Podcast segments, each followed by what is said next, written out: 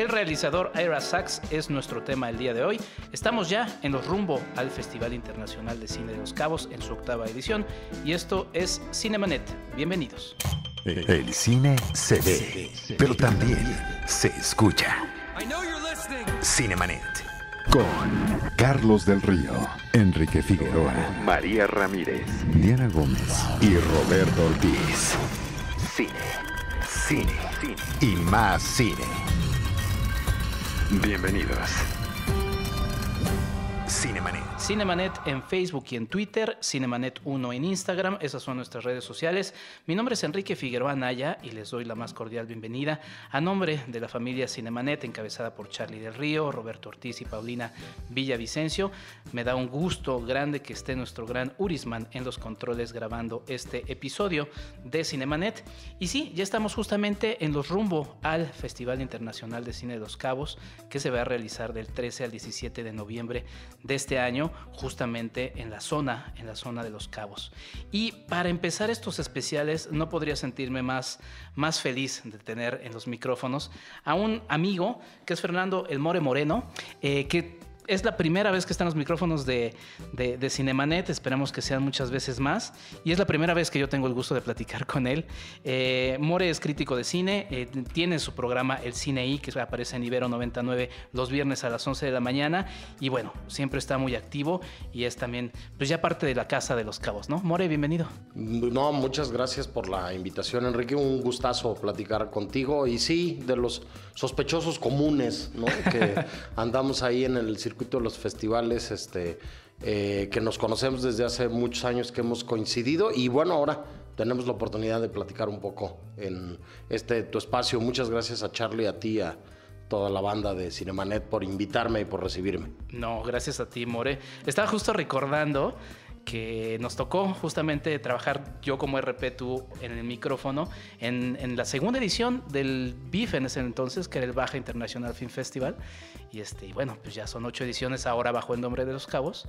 Y bueno, pues vamos a hablar, mi estimado More, la charla eh, arranca con esta eh, presentación que se me hizo muy interesante de, parte de Los Cabos, de presentar uno de sus primeros invitados, que es Ira Sachs, dentro de este programa que se llama Spotlight, que como ellos dicen, pues, su objetivo es destacar el cine de autores y autoras que nos apasiona, que les apasiona al festival y que resultan interesantes. Y bueno, el anuncio se hizo justo, y eso es lo que me pareció interesante, en una función abierta al público, gratuita, eh, pues presentando, qué mejor que presentando una película y luego la charla.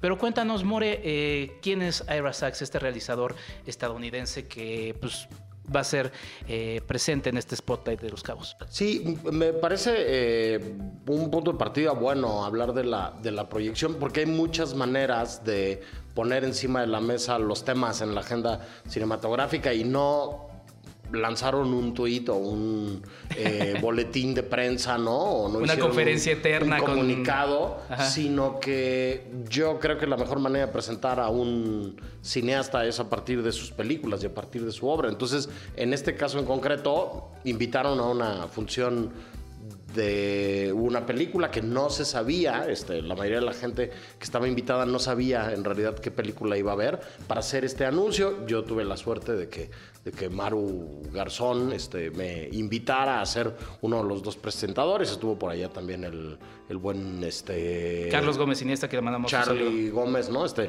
que también es un animal cinematográfico que ha pasado por muchos y diferentes espacios. Y la verdad es que creo que fue bastante afortunado el hecho de, a partir de la presentación y de una conversación que tuvimos después, eh, diéramos de alguna manera el abrebocas, ¿no? Y pudiéramos platicar un poco de, la figura de, de Aira Sachs. Eh, el cine y los festivales tienen entre muchas de las cosas que me parecen interesantes estas conversaciones que a veces tenemos de manera informal después de las películas, ¿no? Este, siempre que salimos del cine a mí me gusta ir a cenar unos tacos o tomar una cerveza o tomar un café y platicar la película con, con quien vas cuando vas acompañado al cine, ¿no?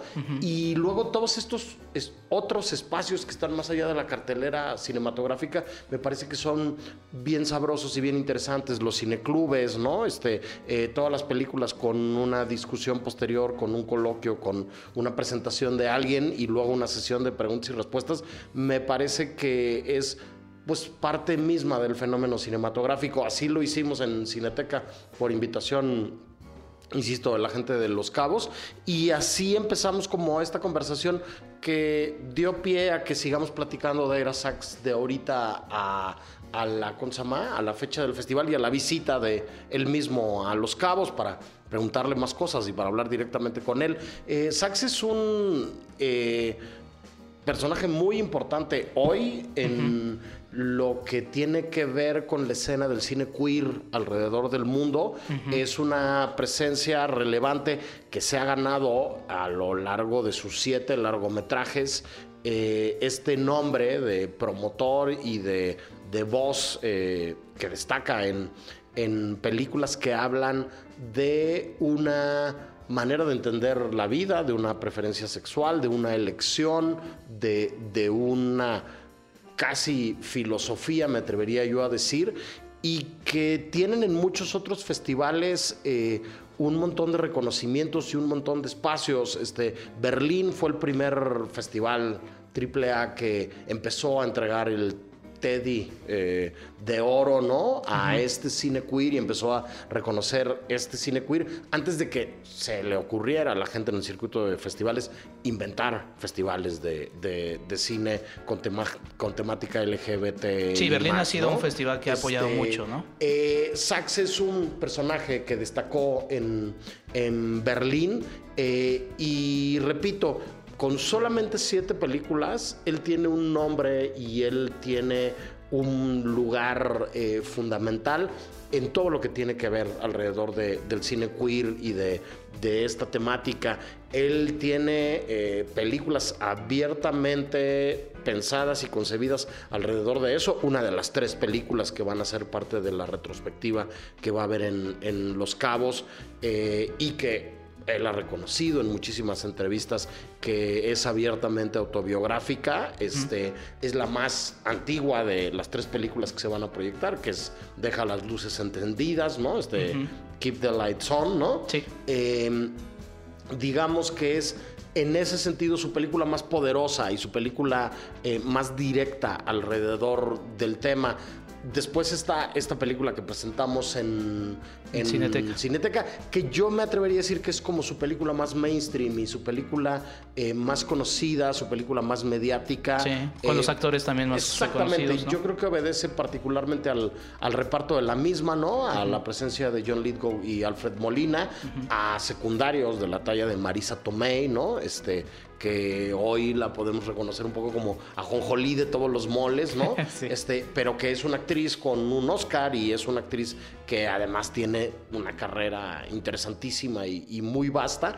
Y finalmente, digamos que la otra pata de estos tres este, eh, muy sabrosos bocados que que ofrece Los Cabos este año. Es su película más reciente que estuvo en el concurso, en la selección oficial del Festival de Cine de Cannes. Yo creo que esto también nos dice que Sachs es un nombre propio hoy de la escena cinematográfica internacional.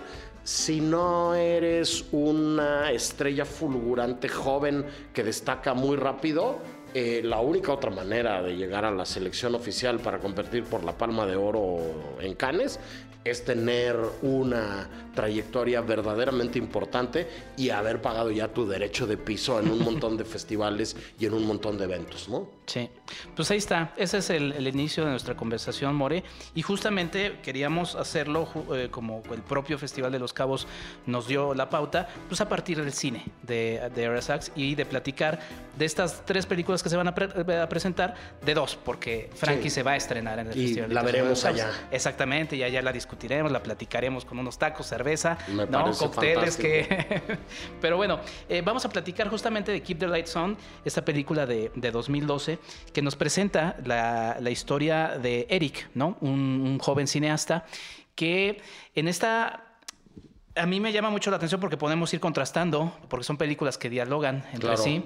Eh, es una película con una temática más, no sé si más oscura, menos luminosa que, eh, Love is Strange. Y eh, observamos, también es un, es un cineasta que ha tomado, por lo menos en estas primeras películas, a Nueva York como un personaje, pero este Nueva York al que en el mainstream estamos pues ya raramente acostumbrados, que es este Nueva York íntimo, ¿no? A mí me gusta mucho esa primera escena de Keep the Lights On, en donde está Eric en su cuarto haciendo una serie de llamadas, eh, nos ubica en 1998 y eh, está buscando salir con chicos, ¿no? Buscando citas. No sé cómo funcionaba este sistema porque tenía ahí como, como eh, pues, remarcadores para tener eh, rápido el acceso a estos, estos números, pero la escena principal nos muestra en ventana la enorme Nueva York y nos vamos a la intimidad de ese cuarto, a la intimidad de ese momento, y ese es el mundo un poco en el que se mueve Keep the Lights On, ¿no? Sí, este, el propio Sachs ha dicho varias veces que su cine, eh, que me parece, como bien decías, que como la obra de casi todos los que podemos considerar artistas o autores es una misma película o un mismo cuadro o un mismo libro o un mismo grupo de poemas, eh, se trata casi siempre de lo mismo. Y las películas de Era Sachs se tratan de personajes que intentan averiguar quiénes son y que en esa búsqueda tratan de saber cómo se sienten con ello y cómo se enfrentan a eso que son.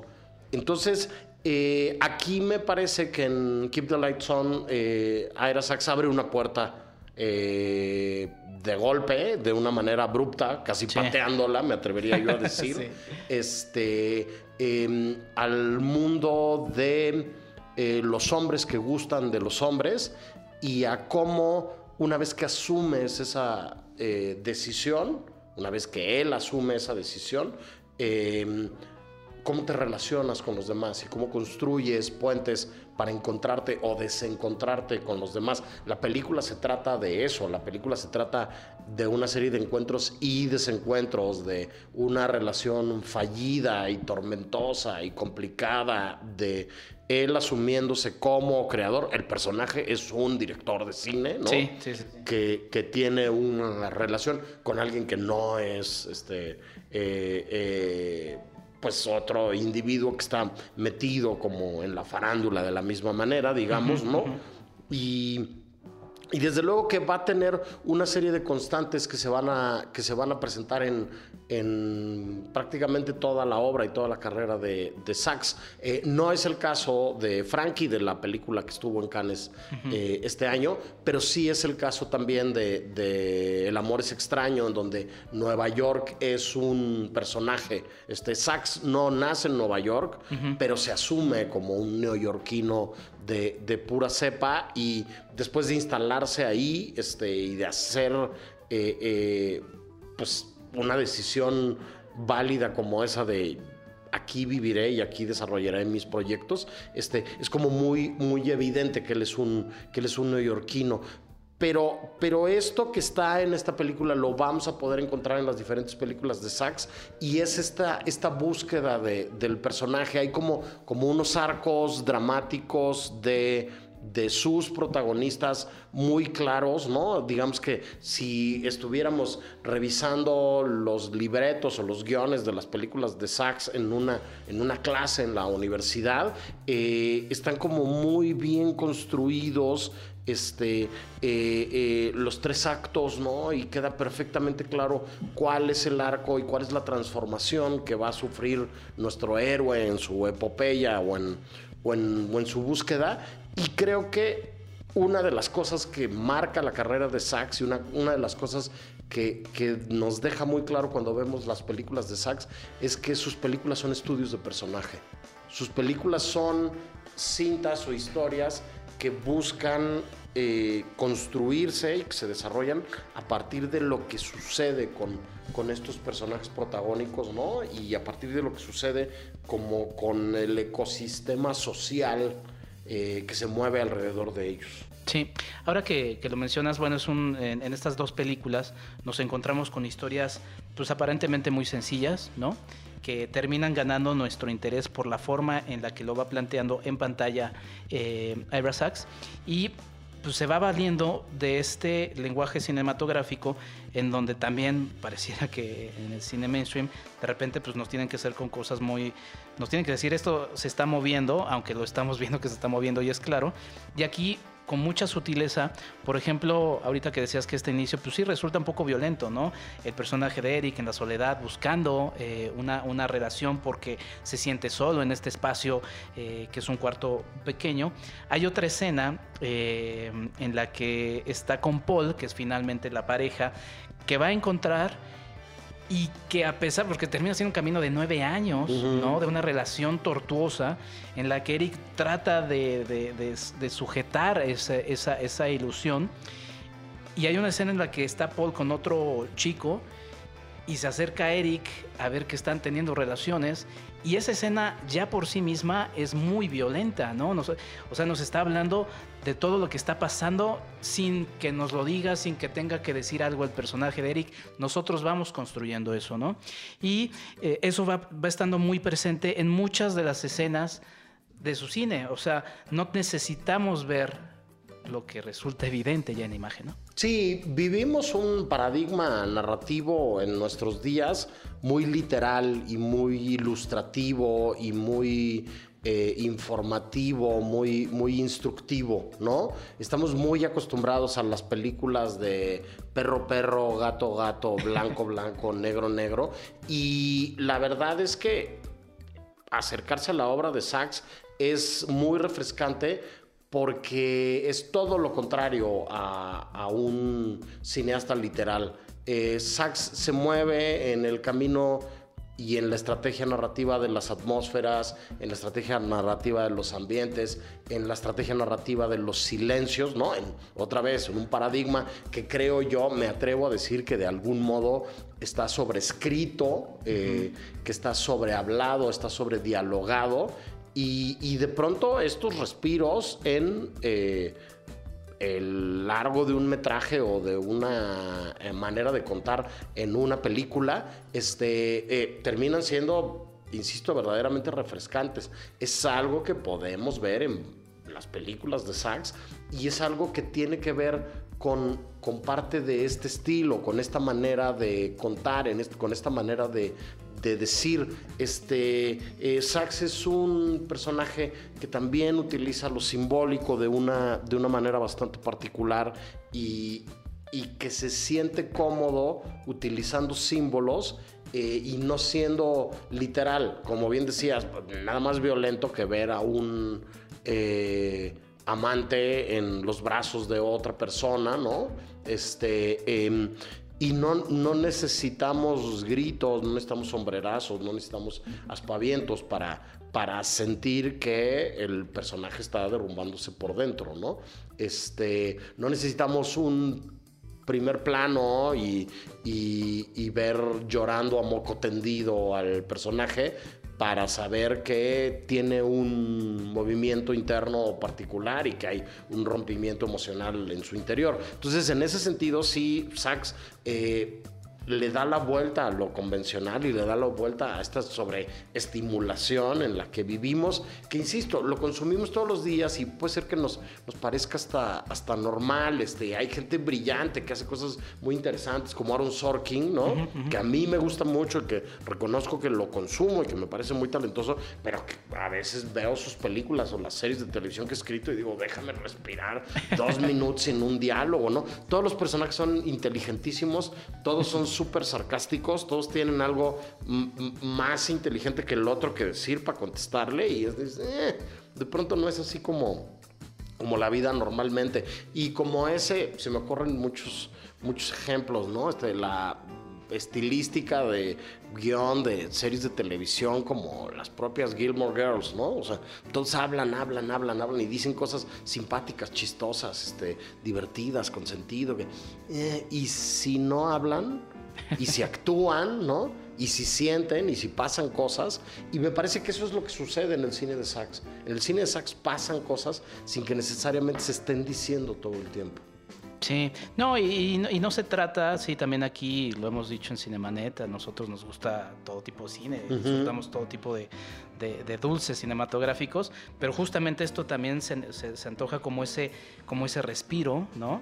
Eh, y que, bueno, pues termina siendo eh, presente en festivales, como en este caso en, en, Los Cabos. Para pasar a la siguiente película, pero antes de eso me gustaría, eh, ya que lo habías mencionado, dentro de este cine queer de diversidad, aquí nos encontramos a una pareja que está en pues es una relación menos abierta sexualmente, ¿no? Contrario a lo, que para, lo que aparece en Love is Strange.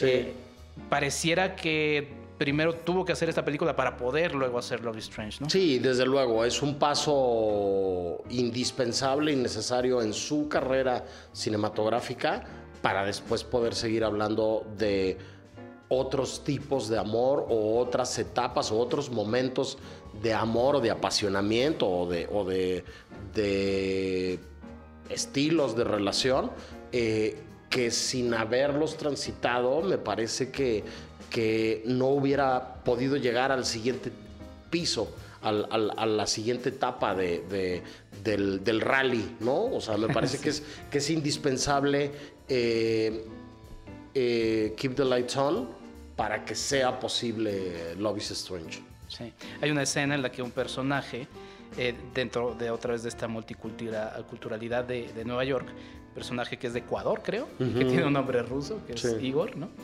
Y le dice, bueno, pregunta a Eric, ¿cuánto tiempo llevas ya al final de la relación que va a terminar? Nueve años, le dice, y no, pues qué afortunado eres. Bueno, en Love is Strange nos encontramos a una pareja que va a cumplir 39 años juntos, ¿no? Eh, y es una pareja que pues, ha pasado de todo y está muy sólida. Sin embargo, ahí la problemática es otra, ¿no? Pasa algo que está de hecho basado en hechos reales, que es este elemento de, que se queda el personaje de Alfred Molina sin, sin un trabajo. Y eh, pues los dos, después de que se casaron y ya, a pesar de que ya han pasado mucho tiempo juntos, se enfrentan a tener que separarse, vivir en dos departamentos eh, ajenos con los familiares de, de cada uno y pues todo lo que se desata a partir de eso, que ahí sí, pues puede pasar en... Sí, una pareja que tiene 39 años juntos, que ha pasado de todo, o que parece que ha pasado de todo, menos casarse. Y en el momento que se casan legalmente es cuando empieza la película y cuando empiezan los problemas, ¿no? Porque mientras ellos son una pareja de hecho y todo el mundo lo sabe, no sucede nada necesariamente grave. Pero una vez que ellos se casan legalmente, en el trabajo de él, este, no le echamos a perder la película a nadie, ¿no? Este, eh, una escuela católica eh, lo despiden eh, y deja de fungir como profesor de canto en, en la escuela.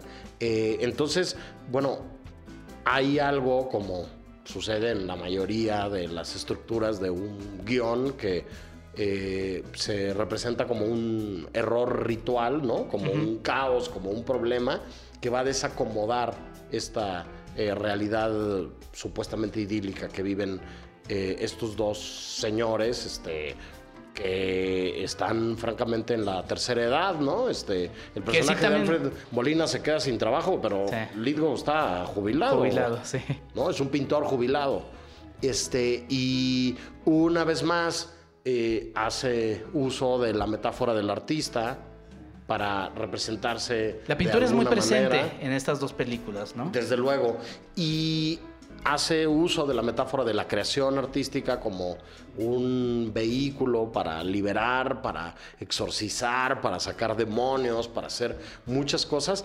Y una vez más hace uso de, esta eh, utilización de lo simbólico en el caso concreto de los espacios, por ejemplo, en esta película, eh, para hablarnos de, la historia y de cómo va a ir avanzando la historia. En el caso concreto de, Love is Strange, eh, las escaleras tienen un papel muy importante en la narrativa de la película, ¿no? Eh, pasan cosas importantes eh, alrededor de las escaleras. Ahí se tienen discusiones importantes en, las escaleras, este, hay accidentes importantes en las escaleras, eh, resultan premonitorias frente a la posibilidad de que termine la vida de alguien las escaleras. Son espacios para poder quedarse a solas y tener catarsis este, eh, personales, las escaleras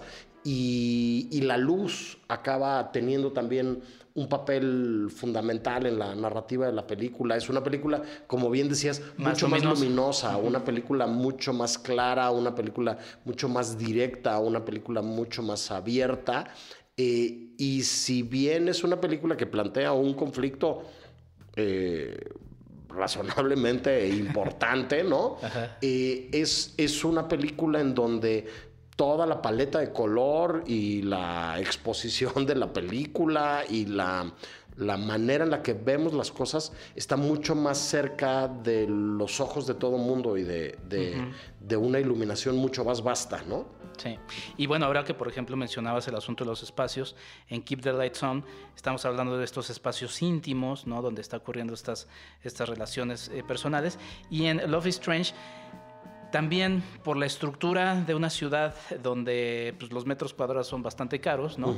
Eh, pues esa imposibilidad de que tienes una discusión, como decías, en las escaleras, pero junto tienes la puerta del cuarto, o que los espacios son muy tan cerrados que no puedes tener la intimidad que podrías tener, ¿no? Sí, y eso termina siendo fundamental. La intimidad, que es algo que evidentemente consiguen estos dos enamorados a partir de estar juntos 39 años, es algo que se ve eh, mancillado, violentado, este, imposibilitado a partir de unas lógicas sociales ¿no? y económicas y que va a ser prácticamente imposible a lo largo de toda la película, ¿no? Ellos tienen que dejar de vivir solos, ellos tienen que vivir separados y ellos están siendo aceptados este, en casa de otros de los personajes de, su tejido social eh, eh, propio, ¿no?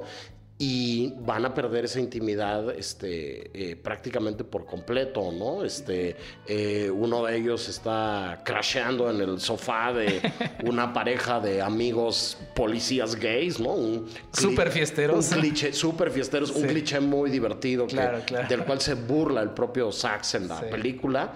Y el otro va a caer a casa del sobrino, ¿no? Este a dormir con el sobrino nieto adolescente. En la litera. y a, irrumpir, ¿no? Y a, invadir de una manera terrible este, el espacio del chavo, ¿no? Este, ahí se hace eh, práctica la frase de sabiduría popular mexicana que dicen que el muerto y el arrimado a los tres días apestan, ¿no? Este, eh, van a vivir a casa de alguien más y ese va a ser como el conflicto fundamental de la película que creo que trata también con una madurez y con una inteligencia este, muy poco común, Sachs. Claro, y bueno, por ejemplo, ahora que mencionas este personaje adolescente, en las dos películas también observamos otras historias eh, alrededor sin el peso de las centrales. Por ejemplo, en Keep the Lights On nos encontramos con el personaje de una amiga, que vemos también su arco presente en la película.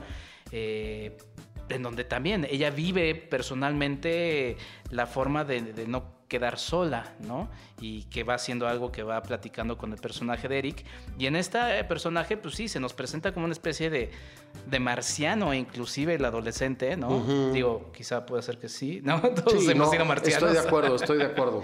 Pero eh, justamente dentro de este jugueteo de la de identidad y demás, termina siendo... Que además, bueno, la parte final de la película es, es tremenda, ¿no? Sí, a mí, a mí me parece que, que si bien es muy claro en las películas de Sachs quién es el protagonista eh, y que son películas que tienen que ver con relaciones eh, eh, sentimentales. tienen estas películas el espíritu, como buen cine independiente, de películas corales. de hablar de que no hay papeles secundarios pequeños y de que cada uno de los que están pasando por ahí tienen una razón de ser hay como un peso importante dentro de la historia, dentro de la narrativa de estos eh, satélites, ¿no? De estos personajes periféricos que sin llegar a lo que llegó a ser, ¿no? O si conseguir lo que llegó a ser en su momento este, eh, Robert Altman con, películas sin protagonistas, ¿no?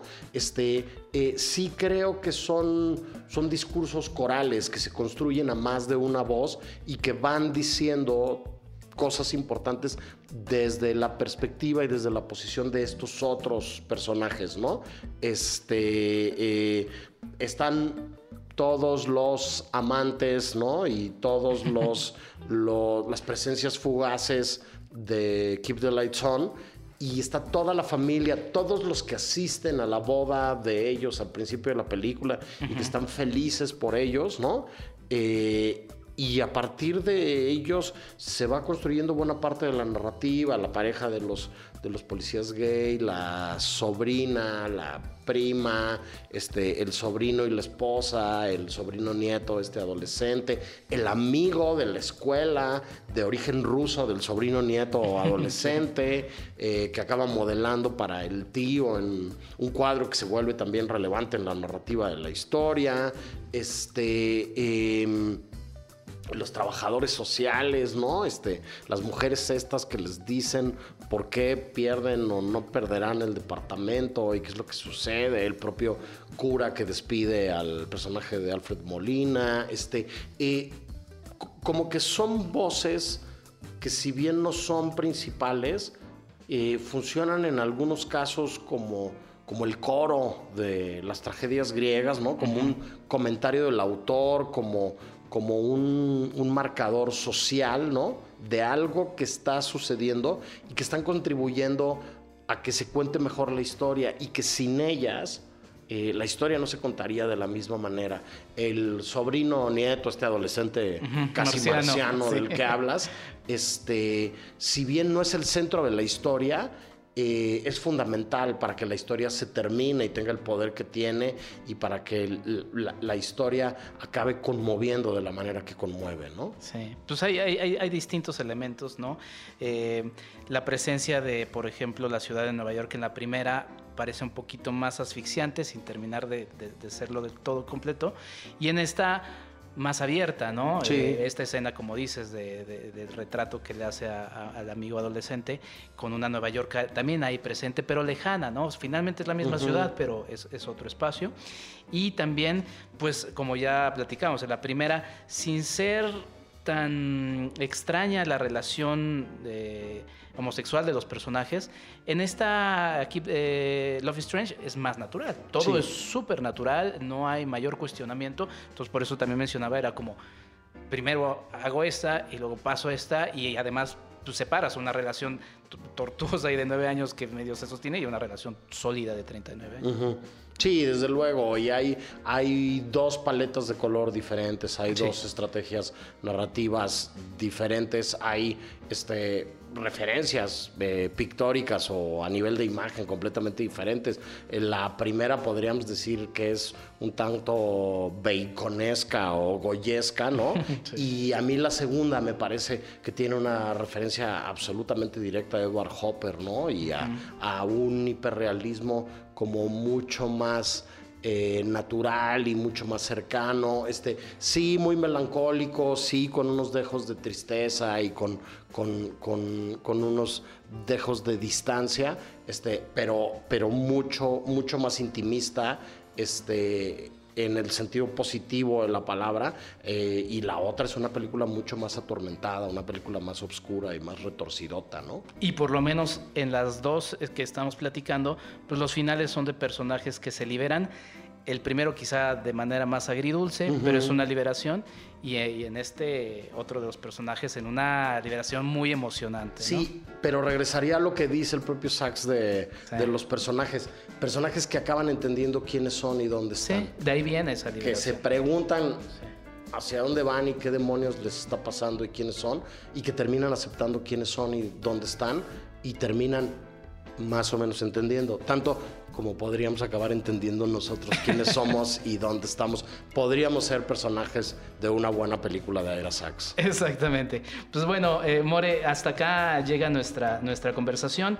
Eh, será, como ya lo habíamos dicho, eh, recibirá el premio Spotlight 2019 el director Ira Sachs dentro del Festival Internacional de Cine de Los Cabos. Se realizará del 13 al 17 de noviembre en la zona de Los Cabos. Y bueno, ¿algo más que quieras sumar, mi estimado More? No, nada, agradecer muchísimo la invitación, la posibilidad de platicar de cine. Siempre será este, eh, muy agradable reencontrarme con buenos cuates como tú y hablar de esto que creo que nos interesa igual de, cantidad y de intensidad. Este, y nos encontramos en Los Cabos, que vaya la gente a Los Cabos y que se dé un rol, que se echen un clavado a la filmografía de Aira Sachs. Mucha de ella está disponible en el mundo digital. Exactamente. Pues ahí está, jamás mejor dicho, echarse un clavado rumbo a los cabos. Sí. Y bueno, pues te comprometo para que cuando estemos por allá platiquemos, Frankie, en el marco de estas dos películas. Me parece fantástico. Muy bien, mi estimado Moro, ¿de dónde te pueden seguir? ¿Dónde pueden escuchar el cine y tus redes sociales, las del programa? Mira, arroba el More Moreno, así estoy en en Twitter y en Instagram, arroba el CineI 909, el programa está a punto de cumplir 15 años. Eh, estamos en Ibero 90.9, que es el 90.9 de FM, y en www.ibero909.fm, ahí pueden escuchar. Los programas están arriba en Spotify, están en, en este, iTunes, está, está como podcast el domingo de cada semana está listo el programa de los viernes. Viernes a las 11 de la mañana, si tienen estómago, este, ahí los invitamos. Escúchenlo, porque además también siempre está, y como la propia estación Ibero 99, pues lleno de esta juventud. Que Así es. Quedará mucho. Y siguen, hay muchos estudiantes tuyos por todas partes, mi estimado More. Sí, tengo el, el enorme gusto de, además de haber hecho muy buenos amigos con con antiguos colaboradores, este, de, de decir orgulloso que pasaron por ahí conmigo en el programa y que se formaron y que, que son gente muy padre que está en los medios. Sé que Diana Sánchez Uranga este, luego colabora con ustedes también, que es este, eh, eh, una de muchos, Alex Saucedo, Daniela Latorre, Eva Ruiz de Chávez, este, César Pérez Cota, este, una lista larguísima de gente que ya anda por ahí haciendo cosas este, malfidorantes este, y que nos da mucho gusto haber eh, trabajado con ellos. Pues muy bien, More, pues ahí está, que no sea eh, la última eh, vez que estás aquí en Cinemanet. Pues yo me despido. Eh, muchas gracias a mi estimado Urisman por la grabación de este podcast y a nombre de Charlie del Río, Roberto Ortiz y Paulina Villavicencio, yo les doy la pues, la invitación a que sigan disfrutando de Cinemanet. Ya saben, Cinemanet en Facebook y en Twitter, Cinemanet1 en Instagram, esas son nuestras redes sociales y nos escuchamos en una próxima ocasión para seguir platicando de cine y estén atentos porque sí, vamos a seguir platicando del Festival Internacional del Cine de los Cabos y sí, vamos a hacer por allá varias cosas en nuestras redes sociales. Mi nombre es Enrique Figueroa Anaya, hasta la próxima. Esto fue Cinemanet con Carlos del Río, Enrique Figueroa, María Ramírez, Diana Gómez y Roberto Ortiz. El cine se ve, pero también se escucha.